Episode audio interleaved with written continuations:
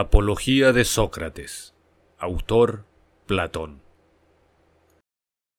No sé, atenienses, la sensación que habéis experimentado por las palabras de mis acusadores. Ciertamente, bajo su efecto, incluso yo mismo he estado a punto de no reconocerme, tan persuasivamente hablaban. Sin embargo, por así decirlo, no han dicho nada verdadero.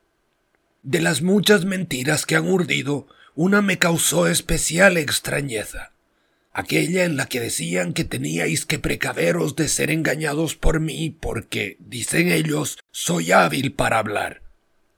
En efecto, no sentir vergüenza de que inmediatamente les voy a contradecir con la realidad cuando de ningún modo me muestre hábil para hablar, eso me ha parecido en ellos lo más falto de vergüenza, si no es que acaso estos llaman hábil para hablar al que dice la verdad.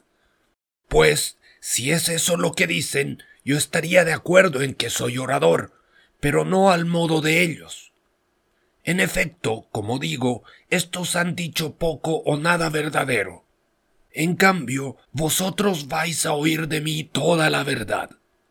Ciertamente, por Zeus, atenienses, no oiréis bellas frases, como las de estos, adornadas cuidadosamente con expresiones y vocablos, sino que vais a oír frases dichas al azar con las palabras que me vengan a la boca. Porque estoy seguro de que es justo lo que digo, y ninguno de vosotros espere otra cosa. Pues, por supuesto, tampoco sería adecuado a esta edad mía presentarme ante vosotros como un jovenzuelo que modela sus discursos. Además, y muy seriamente, atenienses, os suplico y pido que si me oís hacer mi defensa con las mismas expresiones que acostumbro a usar, bien en la ágora encima de las mesas de los cambistas, donde muchos de vosotros me habéis oído, bien en otras partes, que no os cause extrañeza ni protestéis por ello. En efecto, la situación es esta. Ahora, por primera vez, comparezco ante un tribunal a mis setenta años. Simplemente soy ajeno al modo de expresarse aquí. Del mismo modo que si, en realidad, fuera extranjero, me consentiríais, por supuesto, que hablara con el acento y manera en los que me hubiera educado. También ahora os pido, como algo justo, según me parece a mí, que me permitáis mi manera de expresarme. Quizá podría ser peor, quizá mejor, y consideréis y pongáis atención solamente a si digo cosas justas o no. Este es el deber del juez, el del orador, decir la verdad. Ciertamente, atenienses, es justo que yo me defienda, en primer lugar, frente a las acusaciones falsas contra mí y a los primeros acusadores, después frente a las últimas y a los últimos. En efecto, desde antiguo y durante ya muchos años, han surgido ante vosotros muchos acusadores míos, sin decir verdad alguna, a quienes temo yo más que a Anito y los suyos, aun siendo también estos temibles. Pero lo son más, atenienses, los que tomándoos a muchos de vosotros desde niños os persuadían y me acusaban mentirosamente, diciendo que hay un cierto Sócrates, sabio, que se ocupa de las cosas celestes, que investiga todo lo que hay bajo tierra y que hace más fuerte el argumento más débil.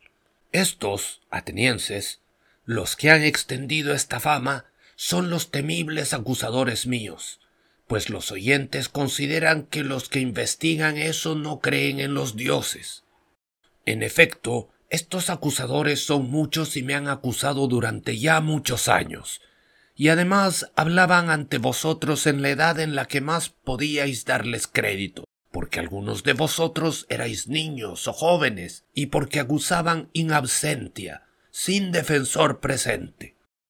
Lo más absurdo de todo es que ni siquiera es posible conocer y decir sus nombres, sino es precisamente el desierto comediógrafo. Los que, sirviéndose de la envidia y la tergiversación, trataban de persuadirlos y los que, convencidos ellos mismos, intentaban convencer a otros son los que me producen la mayor dificultad. En efecto, ni siquiera es posible hacer subir aquí y poner en evidencia a ninguno de ellos, sino que es necesario que yo me defienda sin medios, como si combatiera sombras, y que argumente sin que nadie me responda.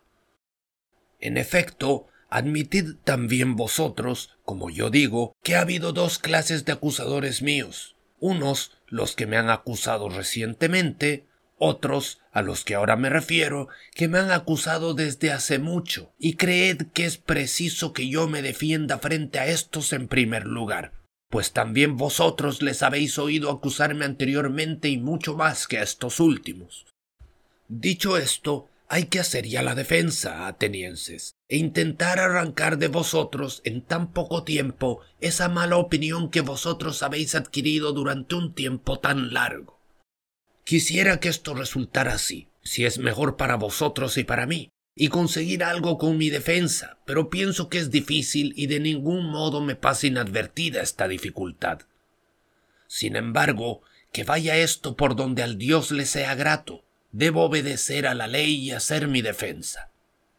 Recojamos, pues, desde el comienzo cuál es la acusación a partir de la que ha nacido esa opinión sobre mí, por la que Meleto dándole crédito también, ha presentado esta acusación pública. Veamos, ¿con qué palabras me calumniaban los tergiversadores? Como si, en efecto, se tratara de acusadores legales, hay que dar lectura a su acusación jurada. Sócrates comete delito y se mete en lo que no debe al investigar las cosas subterráneas y celestes, al hacer más fuerte el argumento más débil y al enseñar estas mismas cosas a otros. Es así, poco más o menos. En efecto, también en la comedia de Aristófanes veríais vosotros a cierto Sócrates que era llevado de un lado a otro afirmando que volaba y diciendo otras muchas necedades sobre las que yo no entiendo ni mucho ni poco. Y no hablo con la intención de menospreciar este tipo de conocimientos, si alguien es sabio acerca de tales cosas, no sea que me le tomentable proceso con esta acusación, sino que yo no tengo nada que ver con tales cosas, atenienses.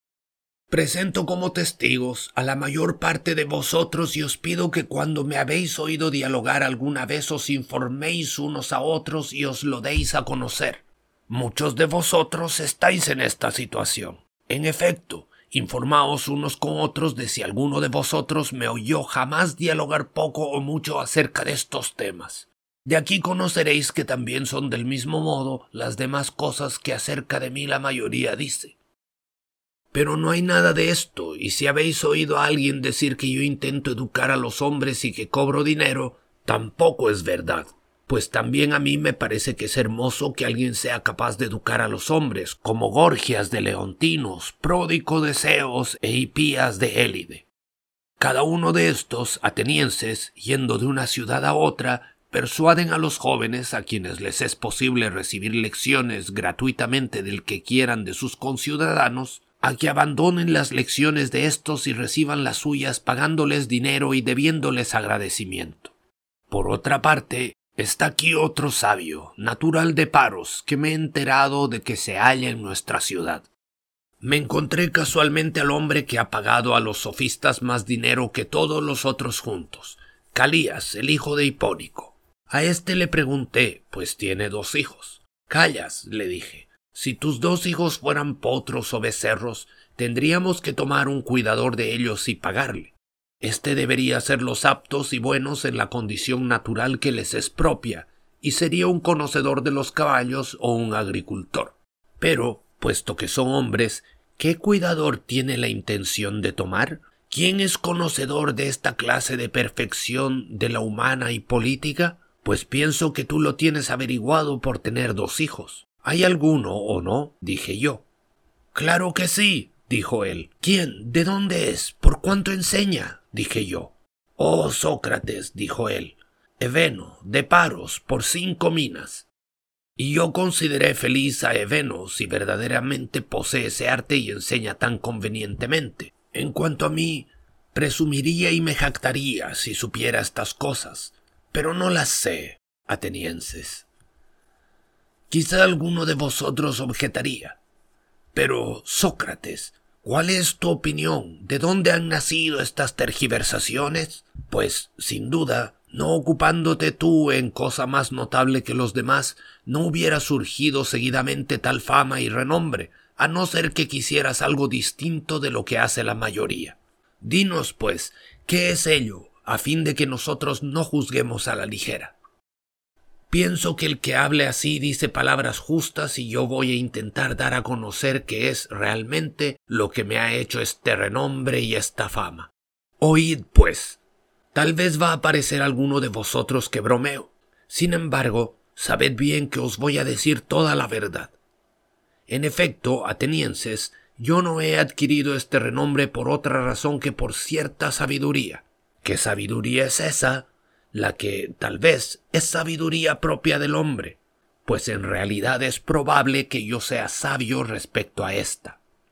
Estos, de los que hablaba hace un momento, quizás sean sabios respecto a una sabiduría mayor que la propia de un hombre o no sé cómo calificarla.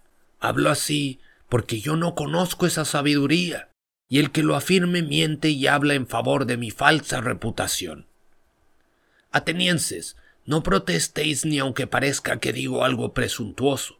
Las palabras que voy a decir no son mías, sino que voy a remitir al que las dijo, digno de crédito para vosotros. De mi sabiduría, si hay alguna y cuál es, os voy a presentar como testigo al Dios que está en Delfos.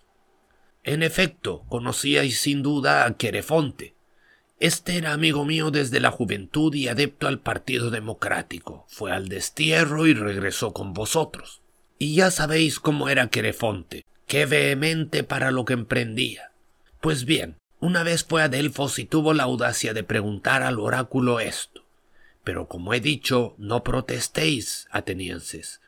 Preguntó si había alguien más sabio que yo. La Pitia le respondió que nadie era más sabio. Acerca de esto os dará testimonio aquí este hermano suyo, puesto que él ha muerto.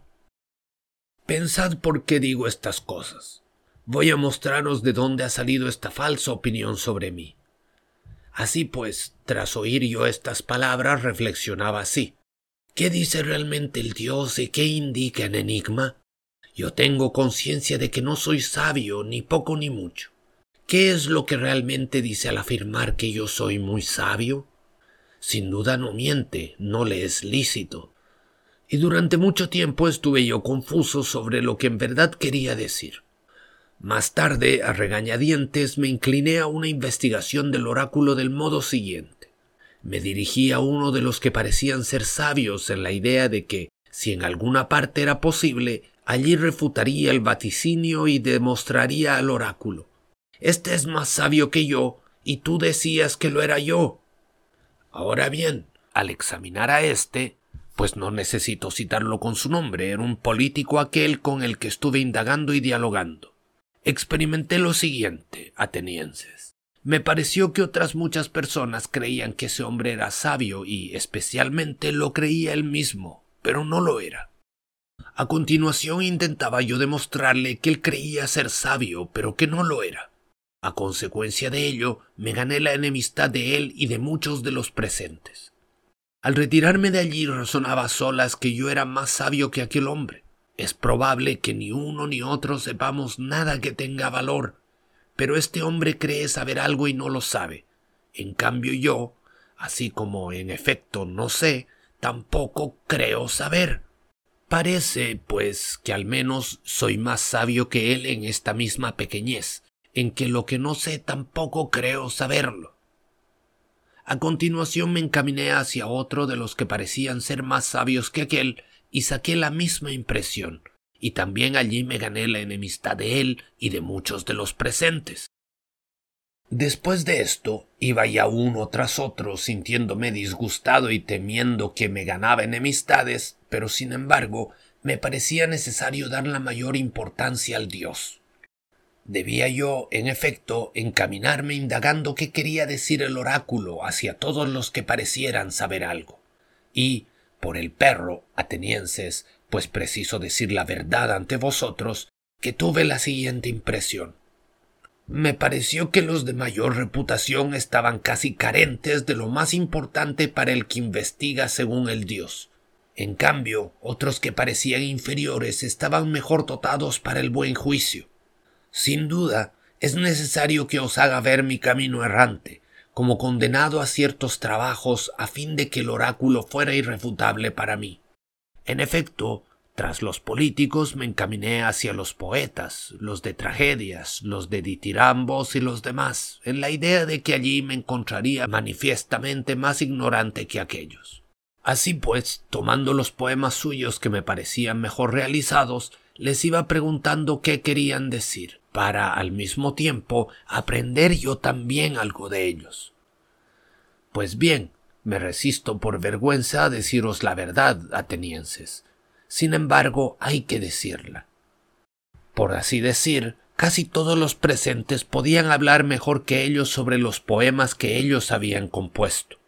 Así pues, también respecto a los poetas me di cuenta en poco tiempo de que no hacían por sabiduría lo que hacían, sino por ciertas dotes naturales y en estado de inspiración como los adivinos y los que recitan los oráculos.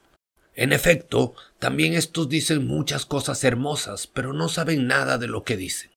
Una inspiración semejante me pareció a mí que experimentaban también los poetas, y al mismo tiempo me di cuenta de que ellos, a causa de la poesía, creían también ser sabios respecto a las demás cosas sobre las que no lo eran. Así pues, me alejé también de allí creyendo que les superaba en lo mismo que a los políticos. En último lugar, me encaminé hacia los artesanos. Era consciente de que yo, por así decirlo, no sabía nada. En cambio, estaba seguro de que encontraría a estos con muchos y bellos conocimientos. Y en esto no me equivoqué, pues sabían cosas que yo no sabía y en ello eran más sabios que yo. Pero, atenienses, me pareció a mí que también los buenos artesanos incurrían en el mismo error que los poetas. Por el hecho de que realizaban adecuadamente su arte, cada uno de ellos estimaba que era muy sabio también respecto a las demás cosas, incluso las más importantes, y ese error velaba su sabiduría. De modo que me preguntaba yo mismo, en nombre del oráculo, si prefería estar así, como estoy, no siendo sabio en la sabiduría de aquellos ni ignorante en su ignorancia, o tener estas dos cosas que ellos tienen. Así pues me contesté a mí mismo y al oráculo que era ventajoso para mí estar como estoy. A causa de esta investigación, atenienses, me he creado muchas enemistades, muy duras y pesadas, de tal modo que de ellas han surgido muchas tergiversaciones y el renombre este de que soy sabio. En efecto, en cada ocasión los presentes creen que yo soy sabio respecto a aquello que refuto a otro. Es probable, atenienses, que el dios sea en realidad sabio y que en este oráculo diga que la sabiduría humana es digna de poco o de nada. Y parece que éste habla de Sócrates, se sirve de mi nombre poniéndome como ejemplo, como si dijera, es el más sabio el que de entre vosotros, hombres, conoce como Sócrates que en verdad es digno de nada respecto a la sabiduría. Así pues, incluso ahora, Voy de un lado a otro investigando y averiguando en el sentido del Dios si creo que alguno de los ciudadanos o de los forasteros es sabio. Y cuando me parece que no lo es, prestando mi auxilio al Dios, le demuestro que no es sabio. Por esa ocupación no he tenido tiempo de realizar ningún asunto de la ciudad digno de citar ni tampoco mío particular, sino que me encuentro en gran pobreza a causa del servicio del Dios. Se añade a esto que los jóvenes que me acompañan espontáneamente, los que disponen de más tiempo, son los hijos de los más ricos. Se divierten oyéndome examinar a los hombres y, con frecuencia, me imitan e intentan examinar a otros y, naturalmente, encuentran, creo yo, gran cantidad de hombres que creen saber algo pero que saben poco o nada. En consecuencia, los examinados por ellos se irritan conmigo y no consigo mismos, y dicen que un tal Sócrates es malvado y corrompe a los jóvenes. Cuando alguien les pregunta qué hace y qué enseña, no pueden decir nada, lo ignoran, pero para no dar la impresión de que están confusos, dicen lo que es usual contra todos los que filosofan, es decir, las cosas del cielo y lo que está bajo la tierra no creer en los dioses y hacer más fuerte el argumento más débil. Pues creo que no desearían decir la verdad a saber que resulta evidente que están simulando saber sin saber nada. Y como son, pienso yo, susceptibles y vehementes y numerosos, y como además hablan de mí apasionada y persuasivamente, os han llenado los oídos calumniándome violentamente desde hace mucho tiempo. Como consecuencia de esto me han acusado Meleto, Anito y Licón. Meleto irritado en el nombre de los poetas, Anito en el los demiurgos y de los políticos, y Licón en el de los oradores. De manera que, como decía yo al principio, me causaría extrañeza que yo fuera capaz de arrancar de vosotros en tan escaso tiempo esta falsa imagen que ha tomado tanto cuerpo. Ahí tenéis, atenienses, la verdad y os estoy hablando sin ocultar nada, ni grande ni pequeño, y sin tomar precauciones en lo que digo. Sin embargo, sé casi con certeza que con estas palabras me consigo enemistades, lo cual es también una prueba de que digo la verdad, y que es esta la mala fama mía y que estas son sus causas. Si investigáis esto ahora o en otra ocasión, confirmaréis que es así. Acerca de las acusaciones que me hicieron los primeros acusadores, sea esta suficiente defensa ante vosotros. Contra Meleto, el honrado y el amante de la ciudad, según él dice, y contra los acusadores recientes voy a intentar defenderme a continuación. Tomemos, pues, a su vez, la acusación jurada de estos, dado que son otros acusadores. Es así. Sócrates delinque corrompiendo a los jóvenes y no creyendo en los dioses en los que la ciudad cree, sino en otras divinidades nuevas. Tal es la acusación. Examinémosla punto por punto. Dice, en efecto, que yo delinco corrompiendo a los jóvenes. Yo, por mi parte, afirmo que Meleto delinque porque bromea en asunto serio, sometiendo a juicio con ligereza a las personas y simulando esforzarse e inquietarse por cosas que jamás le han preocupado. Voy a intentar mostraros que esto es así. Ven aquí, Meleto, y dime, ¿No es cierto que consideras de la mayor importancia que los jóvenes sean lo mejor posible? Yo sí. Ea, di entonces a estos quién los hace mejores, pues es evidente que lo sabes, puesto que te preocupa. En efecto, has descubierto al que los corrompe, a mí, según dices, y me traes ante estos jueces y me acusas. Vamos, di y revela quién es el que los hace mejores. ¿Estás viendo, Meleto, que callas y no puedes decirlo? Sin embargo, ¿no te parece que esto es vergonzoso y testimonio suficiente de lo que yo digo? ¿De que este asunto no ha sido en nada objeto de tu preocupación? Pero dilo, amigo, ¿quién los hace mejores? Las leyes. Pero no te pregunto eso, excelente Meleto, sino qué hombre, el cual ante todo debe conocer esto mismo, las leyes. Estos, Sócrates, los jueces. ¿Qué dices, Meleto? ¿Estos son capaces de educar a los jóvenes y de hacerlos mejores? Sí, especialmente. ¿Todos o unos sí y otros no? Todos. Hablas bien, por era, y presentas una gran abundancia de bienhechores. ¿Qué, pues? ¿Los que nos escuchan los hacen también mejores o no? También estos. ¿Y los miembros del Consejo? También los miembros del Consejo. Pero entonces, Meleto, ¿acaso los que asisten a la asamblea, los asambleístas, corrompen a los jóvenes? ¿O también aquellos en su totalidad los hacen mejores? También aquellos. Luego, según parece, todos los atenienses los hacen buenos y honrados excepto yo, y solo yo los corrompo. ¿Es eso lo que dices? Muy firmemente digo eso. Me atribuyes, sin duda, un gran desacierto. Contéstame, ¿te parece a ti que es también así respecto a los caballos? ¿Son todos los hombres los que los hacen mejores y uno solo el que los resabia? ¿O, todo lo contrario, alguien solo o muy pocos, los cuidadores de caballos, son capaces de hacerlos mejores, y la mayoría, si tratan con los caballos y los utilizan, los echan a perder? ¿No es así, Meleto, con respecto a los caballos y a todos los otros animales? Sin ninguna duda, digáis que sí o digáis que no, tú y Anito, sería en efecto una gran suerte para los jóvenes si uno solo los corrompe y los demás les ayudan. Pues bien, Meleto, Has demostrado suficientemente que jamás te has interesado por los jóvenes y has descubierto de modo claro tu despreocupación. Esto es, que no te has cuidado de nada de esto por lo que tú me traes aquí.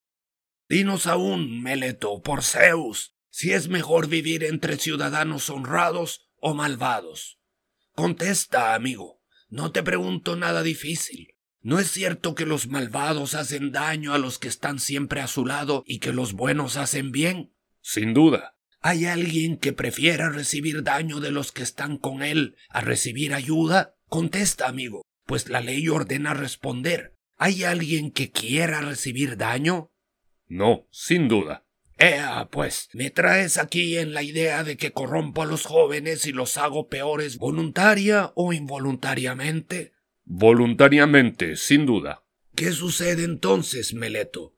¿Eres tú hasta tal punto más sabio que yo, siendo yo de esta edad y tú tan joven, que tú conoces que los malos hacen siempre algún mal a los más próximos a ellos y los buenos bien?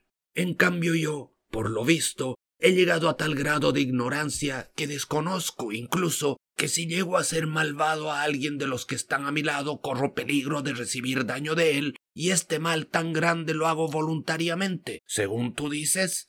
Esto no te lo creo yo, Meleto, y pienso que ningún otro hombre.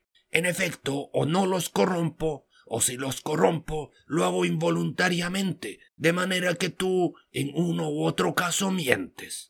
Y si los corrompo involuntariamente, por esta clase de faltas la ley no ordena hacer comparecer a uno aquí, sino tomarle privadamente y enseñarle y reprenderle. Pues es evidente que, si aprendo, cesaré de hacer lo que hago involuntariamente.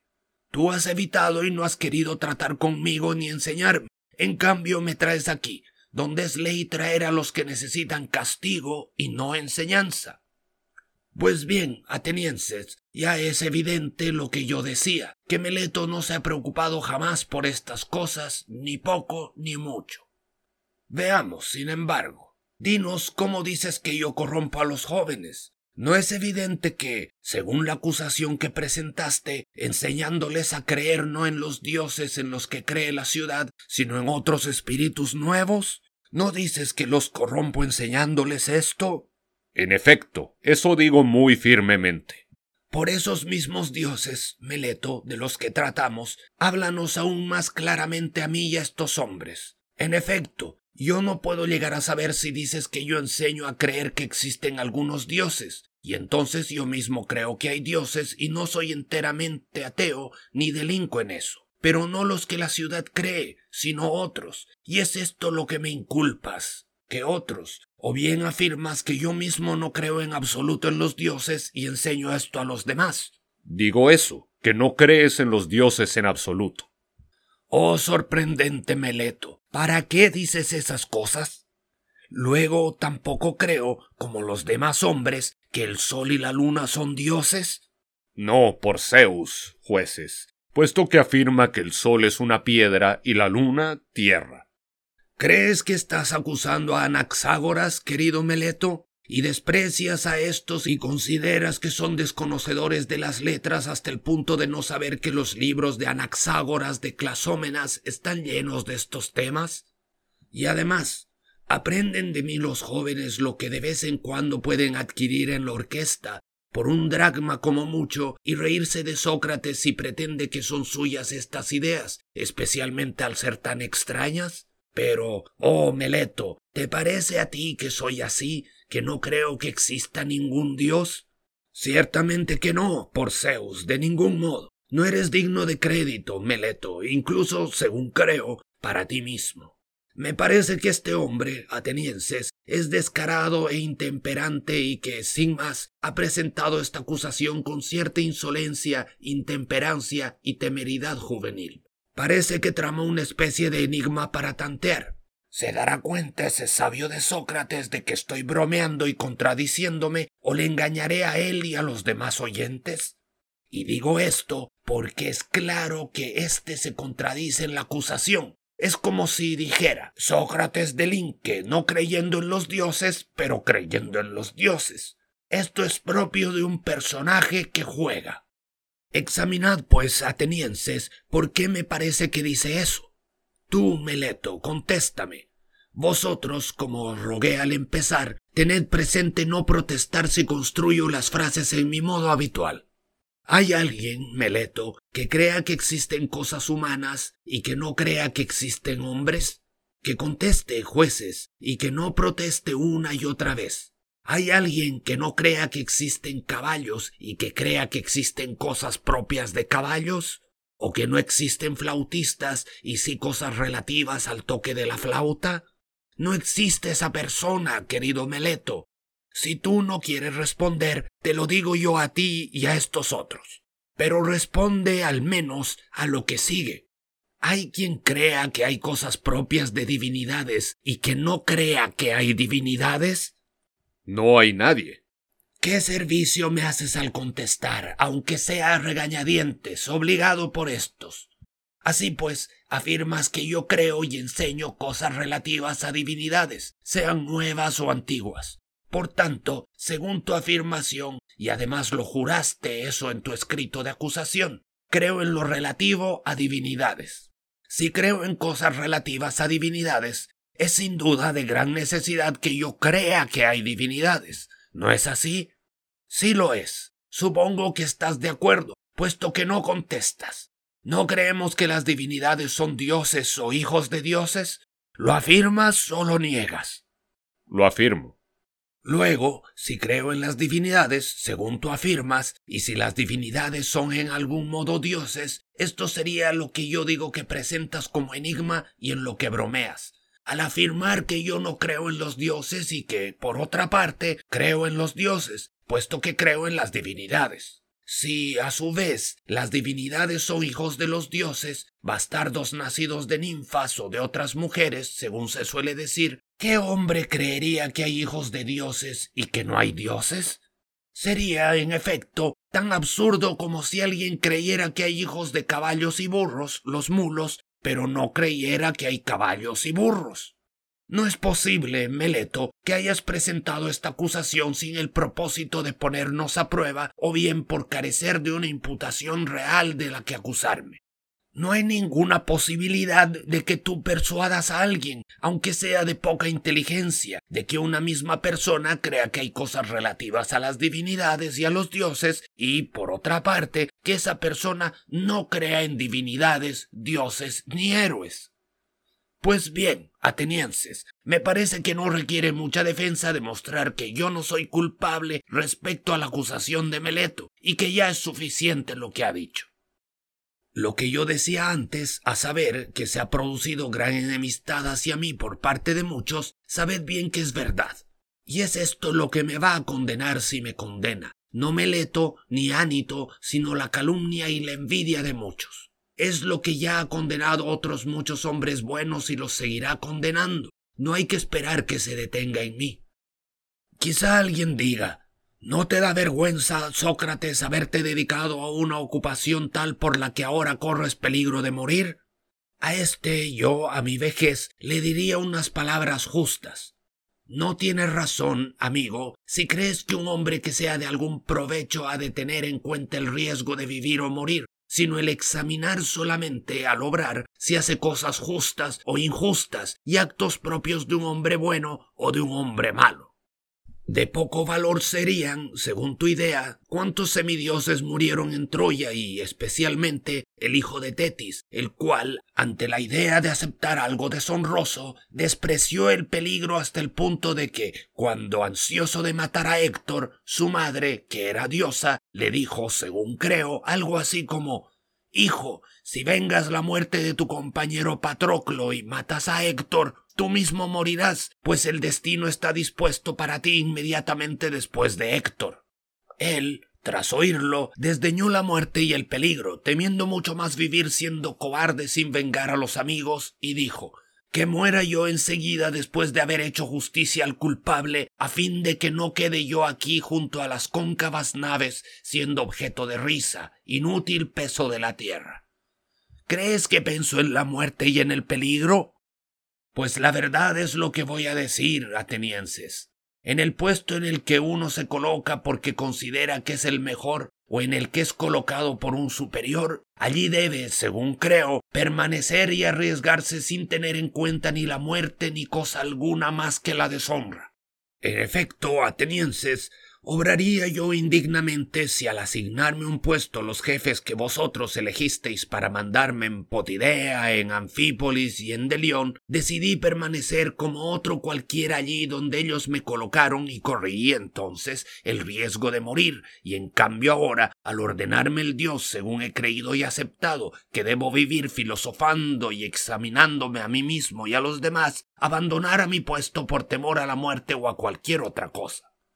Sería indigno y realmente alguien podría con justicia traerme al tribunal diciendo que no creo que hay dioses por desobedecer al oráculo, temer la muerte y creerme sabio sin serlo. En efecto, atenienses, temer la muerte no es otra cosa que creer ser sabio sin serlo, pues es creer que uno sabe lo que no sabe.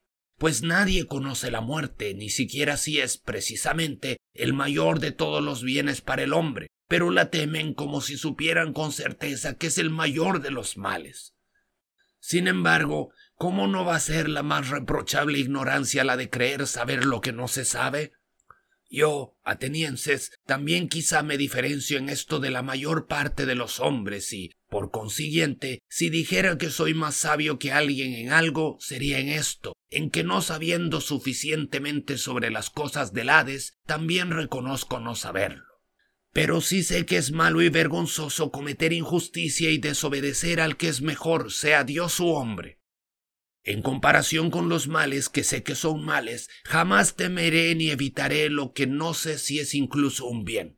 De manera que si ahora vosotros me dejarais libre, no haciendo caso a Anito, el cual dice que o bien era absolutamente necesario que yo hubiera comparecido aquí, o que, puesto que comparecido, no es posible no condenarme a muerte, explicándoos que, si fuera absuelto, vuestros hijos, poniendo inmediatamente en práctica las cosas que Sócrates enseña, se corromperían todos totalmente, y si, además, me dijerais, Ahora, Sócrates, no vamos a hacer caso a Anito, sino que te dejamos libre a condición, sin embargo, de que no gastes ya más tiempo en esta búsqueda y de que no filosofes, y si eres sorprendido haciendo aún esto, morirás. Si en efecto, como dije, me dejarais libre con esta condición, yo os diría, yo, atenienses, os aprecio y os quiero pero voy a obedecer al Dios más que a vosotros y, mientras aliente y sea capaz, es seguro que no deje de filosofar, de exhortaros y de hacer manifestaciones al que de vosotros vaya encontrando, diciéndole lo que acostumbro.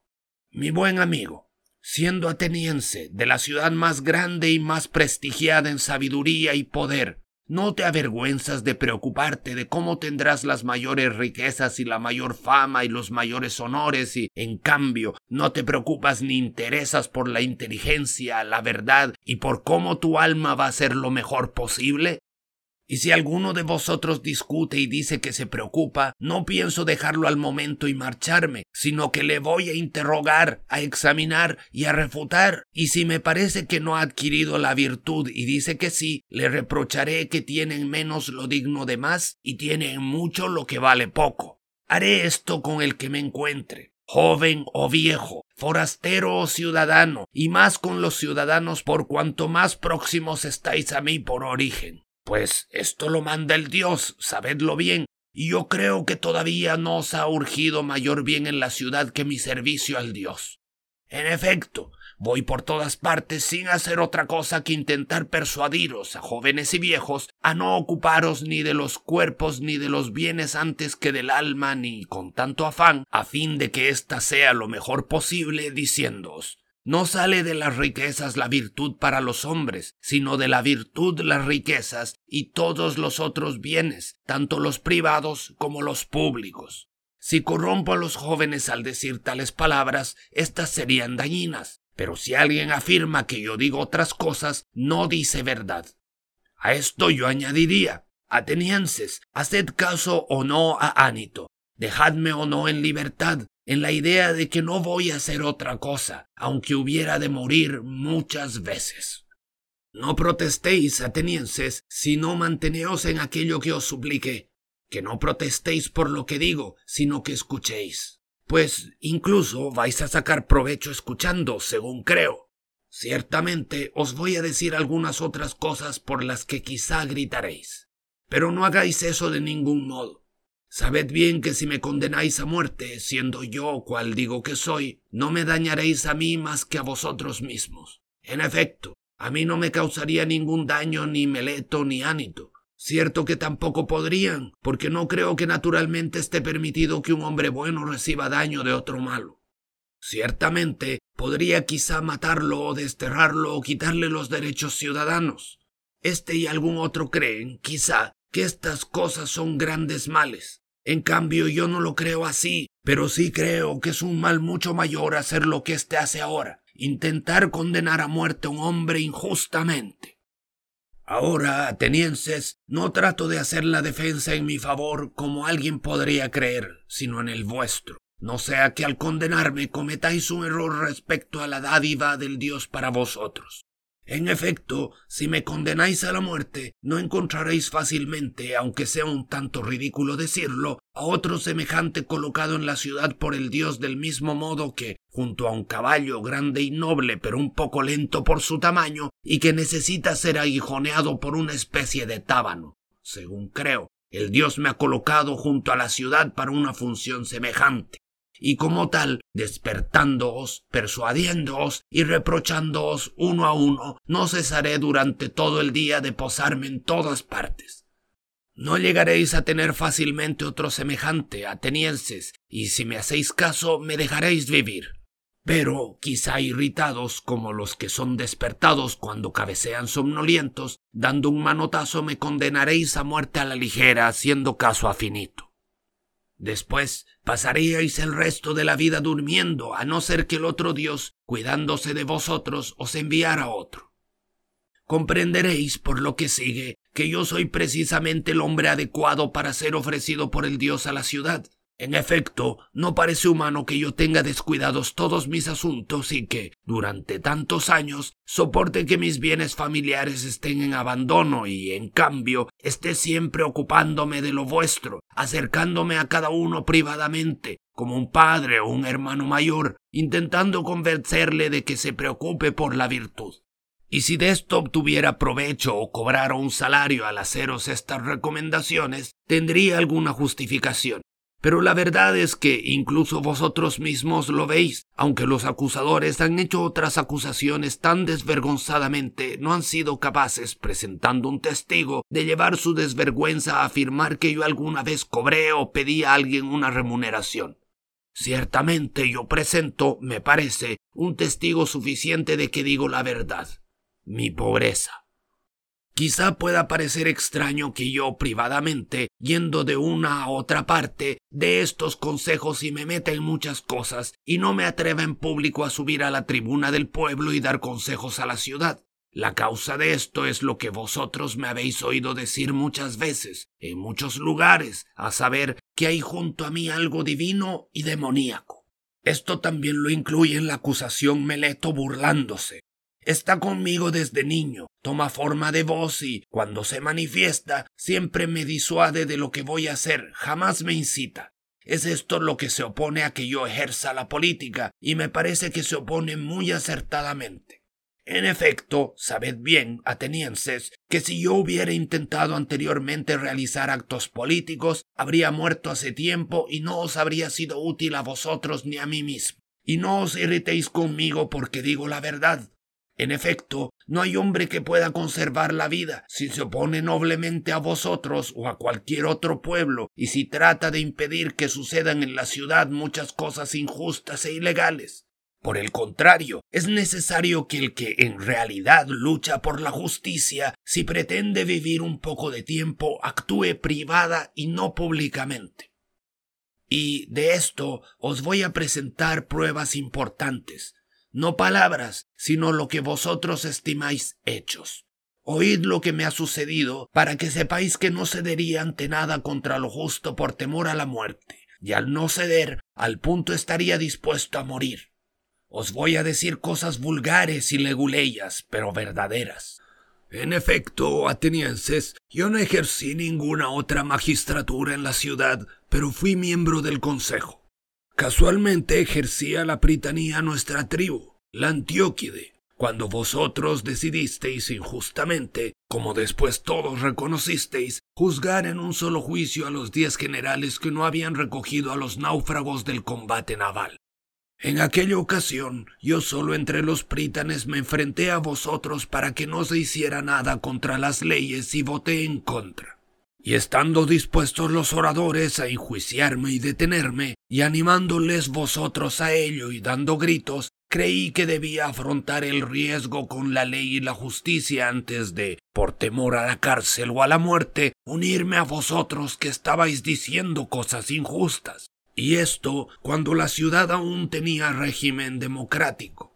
Pero cuando vino la oligarquía, los treinta me hicieron llamar al tolo, junto con otros cuatro, y me ordenaron traer de Salamina a León el Salamiano para darle muerte, pues ellos ordenaban muchas cosas de ese tipo también a otras personas, porque querían cargar de culpas al mayor número posible. Sin embargo, yo mostré también en esta ocasión, si no con hechos, que a mí la muerte, si no resulta un poco rudo decirlo, me importa un bledo, pero que, en cambio, me preocupa absolutamente no realizar nada injusto e impío. En efecto, aquel gobierno, aun siendo tan violento, no me atemorizó como para llevar a cabo un acto injusto, sino que, después de salir del tolo, los otros cuatro fueron a Salamina y trajeron a León, y yo salí y me fui a casa y quizá habría perdido la vida por esto si el régimen no hubiera sido derribado rápidamente. De esto tendréis muchos testigos. ¿Acaso creéis que yo habría llegado a vivir tantos años si me hubiera ocupado de los asuntos políticos y, al ocuparme de ellos como corresponde a un hombre honrado, hubiera prestado ayuda a las cosas justas y considerando esto lo más importante como es debido? Está muy lejos de ser así ni tampoco ningún otro hombre. En cuanto a mí, a lo largo de mi vida, si alguna vez he realizado alguna acción pública, me he demostrado de esta condición y también privadamente, sin transigir en nada con nadie contra la justicia ni tampoco con ninguno de los que, creando falsa imagen de mí, dicen que son discípulos míos. Yo no he sido jamás maestro de nadie, cuando yo estaba hablando y me ocupaba de mis cosas, alguien, joven o viejo, deseaba escucharme. Jamás se lo impedí a nadie. Tampoco dialogo cuando recibo dinero y dejo de dialogar si no lo recibo. Antes bien me ofrezco para que me pregunten tanto al rico como al pobre, y lo mismo si alguien prefiere responder y escuchar mis preguntas. Si alguno de estos es luego un hombre honrado o no lo es, no podría decir yo, en justicia, incurrir en culpa. A ninguno de ellos les ofrecí nunca enseñanza alguna ni le instruí. Y si alguien afirma que en alguna ocasión aprendió u oyó de mí en privado algo que no oyeran también todos los demás, sabed bien que no dice la verdad. ¿Por qué realmente gustan algunos de pasar largo tiempo a mi lado? Lo habéis oído ya, atenienses. Os he dicho toda la verdad porque les gusta oírme examinar a los que creen ser sabios y no lo son. En verdad es agradable. Como digo, realizar este trabajo me ha sido encomendado por el Dios por medio de oráculos, de sueños y de todos los demás medios con los que alguna vez alguien de condición divina ordenó a un hombre hacer algo. Esto, atenienses, es verdad y fácil de comprobar.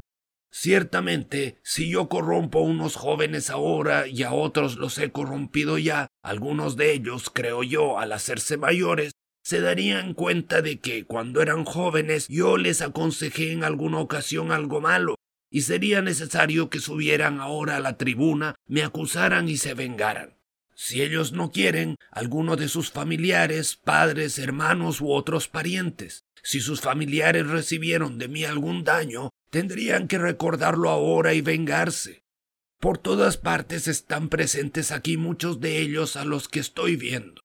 En primer lugar, este gritón, de mi misma edad y Demo, padre de Critóbulo, también presente. Después, Lisanías de Esfeto, padre de Esquines, que está aquí. Luego Antifón de Ceficia, padre de Epígenes. Además están presentes otros cuyos hermanos han estado en esta ocupación, Nicóstrato, el hijo de Teosótides y hermano de Teótodo.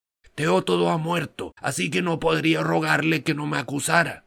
Paralio, hijo de Demódoco, cuyo hermano era Teages. Adimanto, hijo de Aristón, cuyo hermano es Platón, que está aquí. Hay Antódoro, cuyo hermano aquí presente es Apolódoro. Puedo nombraros a otros muchos, algunos de los cuales Meleto debía haber presentado especialmente como testigo en su discurso. Si se olvidó entonces, que los presente ahora, yo se lo permito, y que diga si dispone de alguno de estos. Pero vais a encontrar todo lo contrario, atenienses. Todos están dispuestos a ayudarme a mí, al que corrompe, al que hace mal a sus familiares, como dicen Meleto y Ánito. Los propios corrompidos tendrán quizá motivo para ayudarme, pero los no corrompidos, hombres ya mayores, los parientes de estos, no tienen otra razón para ayudarme que la recta y la justa, a saber, que tienen conciencia que Meleto miente y de que yo digo la verdad. Sea, pues, atenienses, poco más o menos, son estas y quizá otras semejantes las cosas que podría alegar en mi defensa. Quizá alguno de vosotros se irrite, acordándose de sí mismo, si él, sometido a un juicio de menor importancia que éste, rogó y suplicó a los jueces con muchas lágrimas, trayendo a sus hijos para producir la mayor compasión posible y también a muchos de sus familiares y amigos. Y en cambio yo no hago nada de eso, aunque corro el máximo peligro, según parece. Tal vez alguno, al pensar esto, se comporte más duramente conmigo e, irritado por estas palabras, de su voto con ira. Pues bien, si alguno de vosotros es así, ciertamente no lo creo, pero si no obstante es así, me parece que le diría las palabras adecuadas al decirle. También yo, amigo, tengo parientes, y en efecto me sucede lo mismo que dice Homero. Tampoco yo he nacido de una encina ni de una roca, sino de hombres, de manera que también yo tengo parientes y, por cierto, atenienses, tres hijos, uno ya adolescente y dos niños. Sin embargo, no voy a hacer subir aquí a ninguno de ellos y suplicaros que me absolváis. ¿Por qué no voy a hacer nada de esto? No por arrogancia, atenienses, ni por desprecio a vosotros. Si yo estoy confiado con respecto a la muerte o no lo estoy, esa es otra cuestión. Pero en lo que toca a la reputación, la mía, la vuestra y la de toda la ciudad, no me parece bien, tanto por mi edad como por el renombre que tengo, sea verdadero o falso, que yo haga nada de esto, pero es mi opinión general que Sócrates se distingue de la mayoría de los hombres. Si aquellos de vosotros que parecen distinguirse por su sabiduría, valor u otra virtud cualquiera se comportaran de este modo, sería vergonzoso. A algunos que parecen tener algún valor los he visto muchas veces comportarse así cuando son juzgados, haciendo cosas increíbles porque creían que iban a soportar algo terrible si eran condenados a muerte, como si ya fueran a ser inmortales si vosotros no los condenarais. Me parece que estos llenan de vergüenza a la ciudad, de modo que un extranjero podría suponer que los atenienses destacados en mérito, a los que sus ciudadanos prefieren en la elección de magistraturas y otros honores, esos en nada se distinguen de las mujeres. Ciertamente, atenienses, ni vosotros, los que destacáis en alguna cosa, debéis hacer esto, ni, si lo hacemos nosotros, debéis permitirlo, sino dejar bien claro que condenaréis al que introduce estas escenas miserables y pone en ridículo a la ciudad mucho más que al conservar la calma. Aparte de la reputación, atenienses, tampoco me parece justo suplicar a los jueces y quedar absuelto por haber suplicado, sino que lo justo es informarlos y persuadirlos. Pues no está sentado el juez para conceder por favor lo justo, sino para juzgar. Además, ha jurado no hacer favores a los que le parezca, sino juzgar con arreglo a las leyes. Por tanto, es necesario que nosotros no os acostumbremos a jurar en falso y que vosotros no os acostumbréis, pues ni unos ni otros obraríamos piadosamente. Por consiguiente, no estiméis, atenienses, que yo debo hacer ante vosotros actos que considero que no son buenos, justos ni piadosos, especialmente por Zeus al estar acusado de impiedad por este Meleto. Pues evidentemente, si os convenciera y os forzara con mis súplicas, a pesar de que habéis jurado, os estaría enseñando a no creer que hay dioses y simplemente, al intentar defenderme, me estaría acusando de que no creo en los dioses. Pero está muy lejos de ser así, porque creo, atenienses, como ninguno de mis acusadores, y dejo a vosotros y al Dios que juzguéis sobre mí del modo que vaya a ser mejor para mí y para vosotros al hecho de que no me irrite, atenienses, ante lo sucedido, es decir, antes de que me hayáis condenado, contribuyen muchas cosas y especialmente que lo sucedido no ha sido inesperado para mí, si bien me extraña mucho más el número de votos resultantes de una y otra parte. En efecto, no creí que iba a ser por tan poco, sino por mucho. La realidad es que, según parece, si solo treinta votos hubieran caído de la otra parte, habría sido absuelto. En todo caso, según me parece, incluso ahora he sido absuelto respecto a Meleto, y no solo absuelto, sino que es evidente para todos que, si no hubieran comparecido Anito y Licón para acusarme, quedaría él condenado incluso a pagar mil dracmas por no haber alzado la quinta parte de los votos. Así pues, ¿propone para mí este hombre la pena de muerte? Bien, ¿y yo qué os propondré a mi vez, atenienses? ¿Hay alguna duda de que propondré lo que merezco? ¿Qué es eso entonces? ¿Qué merezco sufrir o pagar porque en mi vida no he tenido sosiego y he abandonado las cosas de las que la mayoría se preocupa? Los negocios, la hacienda familiar, los mandos militares, los discursos en la asamblea, cualquier magistratura, las alianzas y luchas de partidos que se producen en la ciudad, por considerar que en realidad soy demasiado honrado como para conservar la vida si me encamina a estas cosas. No iba donde no fuera de utilidad para vosotros o para mí, sino que me dirigía a hacer el mayor bien a cada uno en particular, según yo digo.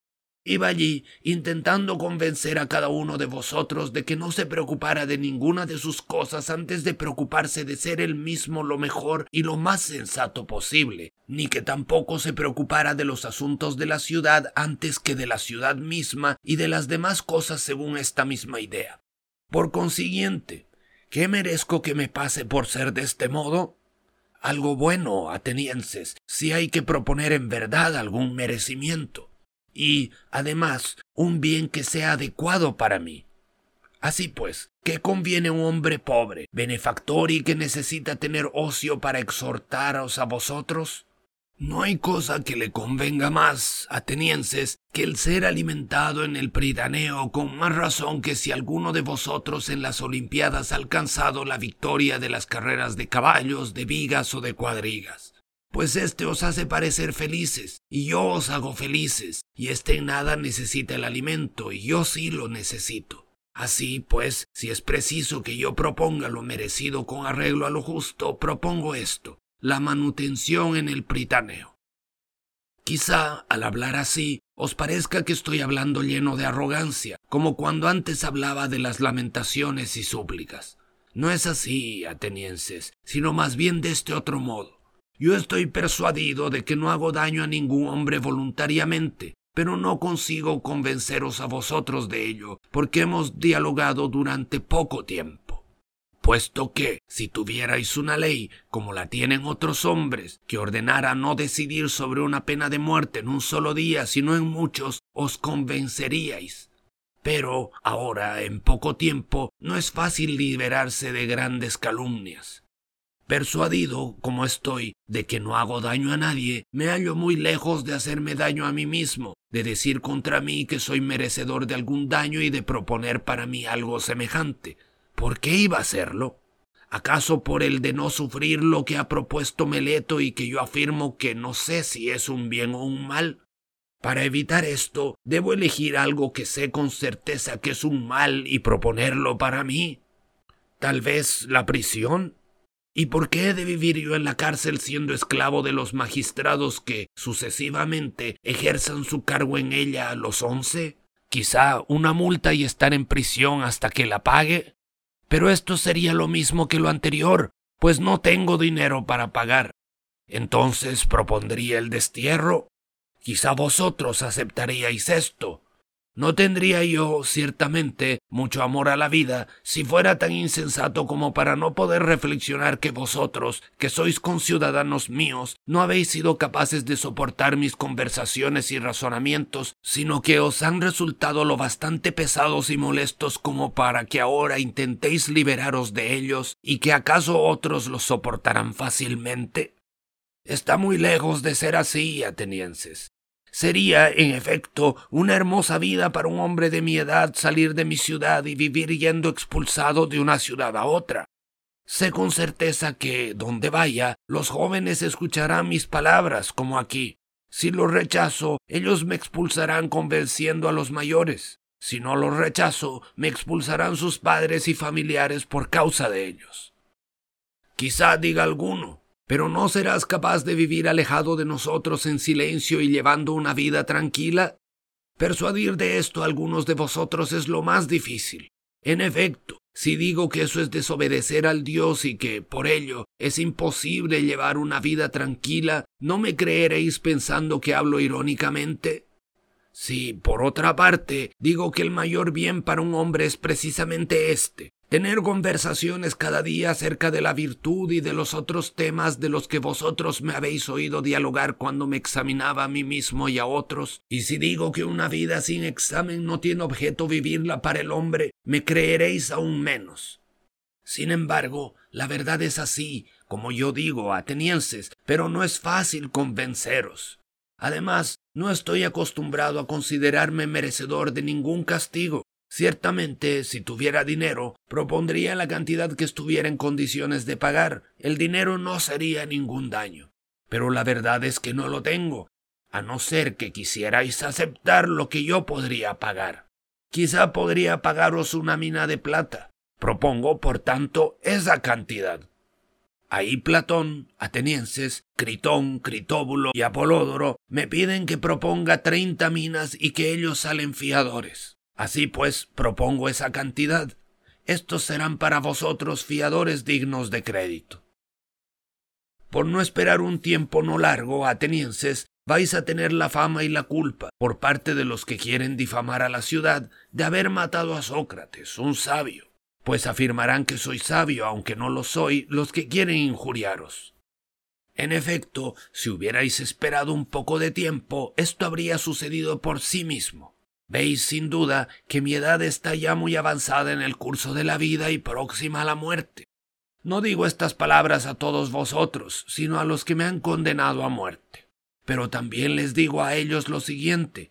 Quizá creéis, atenienses, que yo he sido condenado por faltarme las palabras adecuadas para haberos convencido. Si yo hubiera creído que era preciso hacer y decir todo con tal de evitar la condena.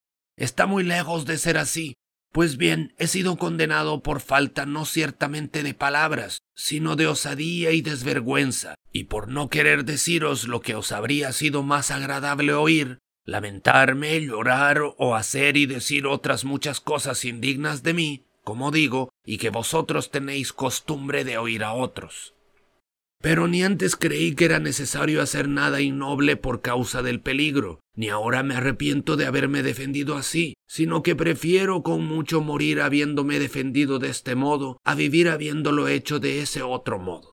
En efecto, ni ante la justicia ni en la guerra, ni yo ningún otro deben maquinar cómo evitar la muerte a cualquier precio pues también en los combates muchas veces es evidente que se evitaría la muerte abandonando las armas y volviéndose a suplicar a los perseguidores.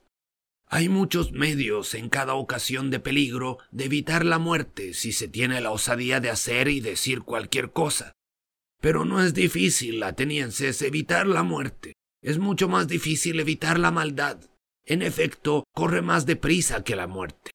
Ahora yo, como soy lento y viejo, he sido alcanzado por la más lenta de las dos. En cambio, mis acusadores, como son temibles y ágiles, han sido alcanzados por la más rápida, la maldad. Ahora yo voy a salir de aquí condenado a muerte por vosotros, y estos condenados por la verdad, culpables de perversidad e injusticia. Yo me atengo a mi estimación y estos a la suya. Quizá era necesario que esto fuera así y creo que está adecuadamente. Deseo predeciros a vosotros, mis condenadores, lo que va a seguir a esto. En efecto, estoy yo ya en ese momento en que los hombres tienen capacidad de profetizar cuando van ya a morir. Yo os aseguro, hombres que me habéis condenado, que inmediatamente después de mi muerte os va a venir un castigo mucho más duro por Zeus que el de mi condena a muerte. En efecto, ahora habéis hecho esto creyendo que os ibais a librar de dar cuenta de vuestro modo de vida, pero, como digo, os va a salir muy al contrario. Van a ser más los que os pidan cuentas, esos a los que yo ahora contenía sin que vosotros lo percibierais. Serán más intransigentes por cuanto son más jóvenes, y vosotros os irritaréis más. Pues si pensáis que matando a la gente vais a impedir que se os reproche que no vivís rectamente, no pensáis bien. Este medio de evitarlo ni es muy eficaz ni es honrado. El más honrado y el más sencillo no es reprimir a los demás, sino prepararse para hacer lo mejor posible. Hechas estas predicciones a quienes me han condenado, les digo adiós. Con los que habéis votado mi absolución me gustaría conversar sobre este hecho que acaba de suceder, mientras los magistrados están ocupados y aún no voy a donde yo debo morir. Quedaos, pues, conmigo, amigos, este tiempo, pues nada impide conversar entre nosotros mientras sea posible. Como sois amigos, quiero haceros ver qué significa realmente lo que me ha sucedido ahora. En efecto, jueces, pues llamándoos jueces os llamo correctamente, me ha sucedido algo extraño. La advertencia habitual para mí, la del Espíritu Divino, en todo el tiempo anterior era siempre muy frecuente, oponiéndose aún a cosas muy pequeñas si yo iba a obrar de forma no recta. Ahora me ha sucedido lo que vosotros veis, lo que se podría creer que es, y en opinión general es, el mayor de los males. Pues bien, la señal del Dios no se me ha opuesto ni al salir de la casa por la mañana, ni cuando subí al tribunal, ni en ningún momento durante la defensa cuando iba a decir algo. Sin embargo, en otras ocasiones me retenía con frecuencia mientras hablaba. En cambio, ahora, en este asunto no se me ha opuesto en ningún momento ante ningún acto o palabra. ¿Cuál pienso que es la causa? Voy a decíroslo. Es probable que esto que me ha sucedido sea un bien, pero no es posible que lo comprendamos rectamente los que creemos que la muerte es un mal.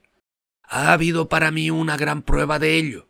En efecto, es imposible que la señal habitual no se me hubiera opuesto a no ser que me fuera a ocurrir algo bueno.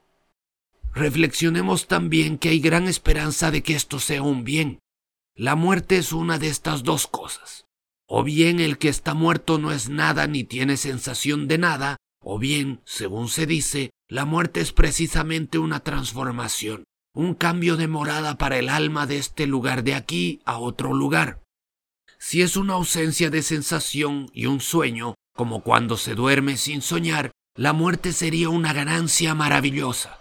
Pues si alguien, tomando la noche en la que ha dormido de tal manera que no ha visto nada en sueños y comparando con esta noche las demás noches y días de su vida, tuviera que reflexionar y decir cuántos días y noches ha vivido en su vida mejor y más agradablemente que esta noche, creo que no un hombre cualquiera, sino que incluso el gran rey encontraría fácilmente contables estas noches comparándolas con los otros días y noches.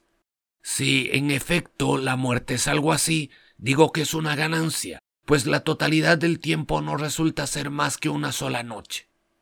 Si, por otra parte, la muerte es como emigrar de aquí a otro lugar y es verdad, como se dice, que allí están todos los que han muerto, ¿qué bien habría mayor que este, jueces? Pues si llegado uno al Hades, libre ya de estos que dicen que son jueces, va a encontrar a los verdaderos jueces, los que se dice que hacen justicia allí, Minos, Radamanto, Éaco y Triptólemo, y a cuantos semidioses fueron justos en sus vidas, ¿sería acaso malo el viaje? Además, ¿cuánto daría alguno de vosotros por estar junto a Orfeo, Museo, Hesíodo y Homero? Yo estoy dispuesto a morir muchas veces si esto es verdad, y sería un entrenamiento maravilloso, sobre todo para mí, cuando me encuentre allí con Palámedes, con Ayante, el hijo de Telamón, y con algún otro de los antiguos que haya muerto a causa de un juicio injusto, comparar mis sufrimientos con los de ellos. Esto no sería desagradable, según creo. Y lo más importante, pasar el tiempo examinando e investigando a los de allí, como ahora los de aquí, para ver quién de ellos es sabio y quién cree serlo y no lo es. ¿Cuánto se daría, jueces, por examinar al que llevó a Troya aquel gran ejército, o bien a Odiseo, o a Sísifo, o a otros infinitos hombres y mujeres que se podrían citar? Dialogar allí con ellos, estar en su compañía y examinarlos sería el colmo de la felicidad. En todo caso, los de allí no condenan a muerte por esto. Por otras razones son los de allí más felices que los de aquí, especialmente porque ya el resto del tiempo son inmortales, si es verdad lo que se dice. Es preciso que también vosotros, jueces, estéis llenos de esperanza con respecto a la muerte y tengáis en el ánimo esta sola verdad, que no existe mal alguno para el hombre bueno, ni cuando vive ni después de muerto, y que los dioses no se desentienden de sus dificultades. Tampoco lo que ahora me ha sucedido ha sido por casualidad, sino que tengo la evidencia de que ya era mejor para mí morir y librarme de trabajos. Por esta razón, en ningún momento la señal divina me ha detenido y por eso no me irrito mucho con los que me han condenado ni con los acusadores. No obstante, ellos no me condenaron ni acusaron con esta idea, sino creyendo que me hacían daño. Es justo que se les haga este reproche. Sin embargo, les pido una sola cosa. Cuando mis hijos sean mayores, atenienses, castigadlos causándoles las mismas molestias que yo a vosotros, si os parece que se preocupan del dinero o de otra cosa cualquiera antes que de la virtud. Y si creen que son algo sin serlo, reprochadles, como yo a vosotros, que no se preocupan de lo que es necesario y que creen ser algo sin ser dignos de nada. Si hacéis esto, mis hijos y yo habremos recibido un pago justo de vosotros. Pero es ya hora de marcharos yo a morir y vosotros a vivir. Quien de nosotros se dirige a una situación mejor es algo oculto para todos, excepto para el Dios. Apología de Sócrates. Autor Platón.